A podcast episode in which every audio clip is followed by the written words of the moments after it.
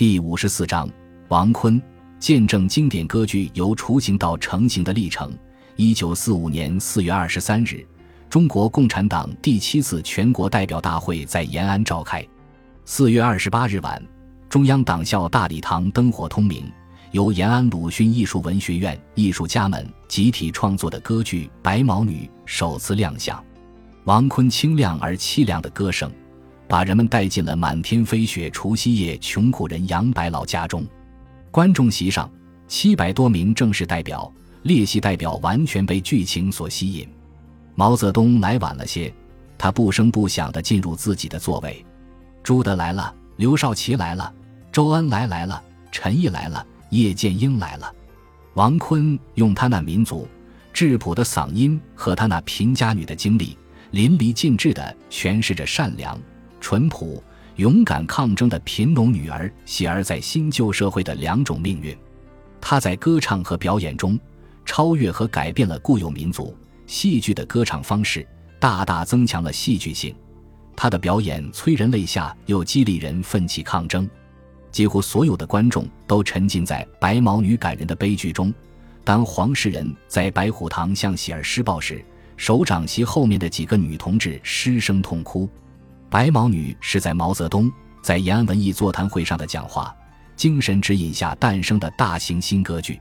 剧本通过杨白劳和喜儿父女两代人的悲惨遭遇，形象地说明了旧社会把人逼成鬼，新社会把鬼变成人的主题，指出了农民翻身求解放的必由之路。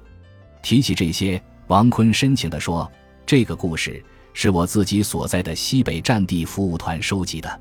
原来。”西北战地服务团从晋察冀前方回到延安，带回了民间传说《白毛仙姑》的记录本，叙述一个被地主迫害的农村少女只身逃入深山，在山洞中坚持生活多年，因缺少阳光和盐，全身毛发变白，又因为偷取庙中供果，被附近村民称为“白毛仙姑”，后来被八路军搭救。这些生动的情节吸引了人们。为了向党的第七次代表大会献礼。鲁艺师生决定以他为题材，创作一个大型的新型歌剧。第一稿是诗人邵子南写的，不过这个剧本和后来演出的剧本情节不一样。邵子南没有参加后来的创作，但是有些角色的名字、部分情节还是采用了他的本子。贺敬之、丁义执笔重新进行创作，音乐主要是由张鲁、马可等同志创作。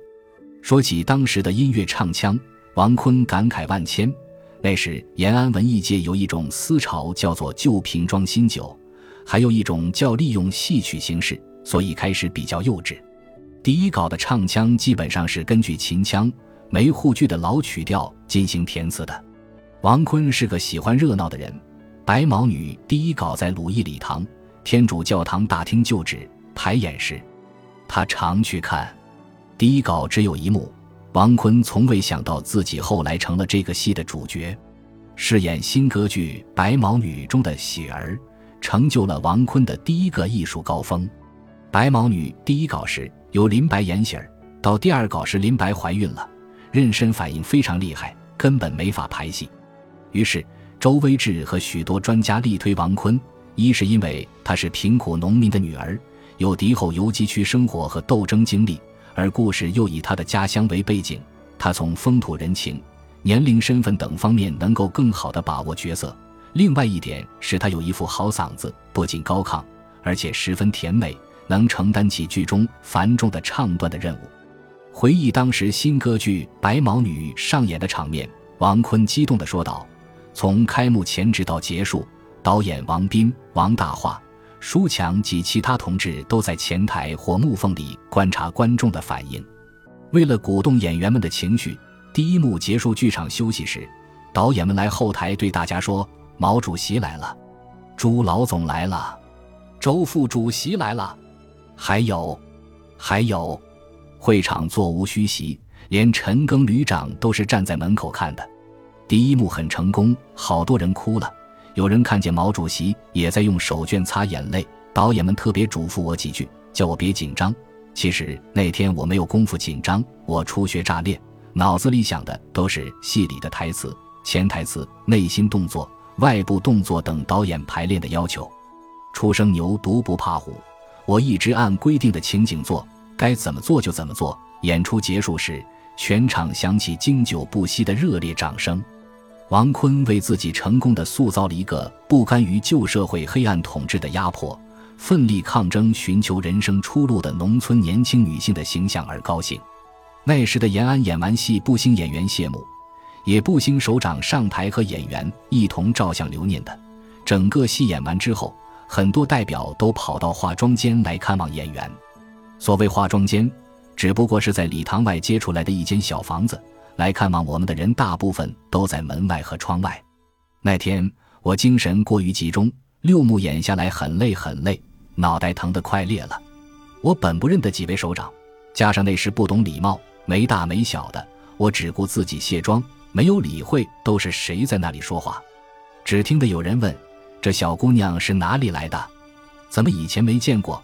刘兰涛同志回答：“这可是我们晋察冀的小姑娘。”有人说：“你们的戏让我们从头哭到尾，连行武出身的叶剑英同志也哭了，真是英雄有泪不轻弹，支援未到伤心处啊。”王坤在晚年还记得，人们各自走了之后，周恩来、邓颖超夫妇还没有走，他们兴高采烈地说：“祝贺你们，也祝贺你，小鬼。”邓颖超一下子有了新发现，说：“恩来，你发现了没有？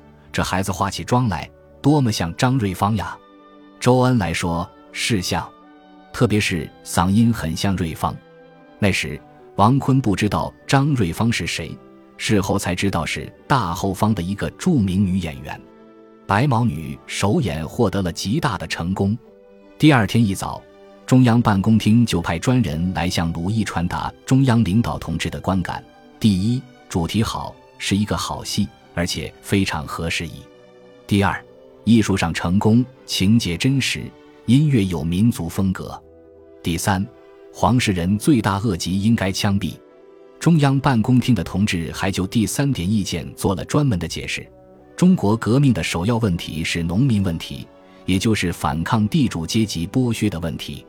这个戏已经很好的反映了这个问题。抗战胜利后，民族矛盾将退为次要矛盾，阶级矛盾必然尖锐起来，上升为主要矛盾。黄世仁如此作恶多端，还不枪毙了他，说明作者还不敢发动群众。同志们。我们这样做是会犯右倾机会主义错误的呀！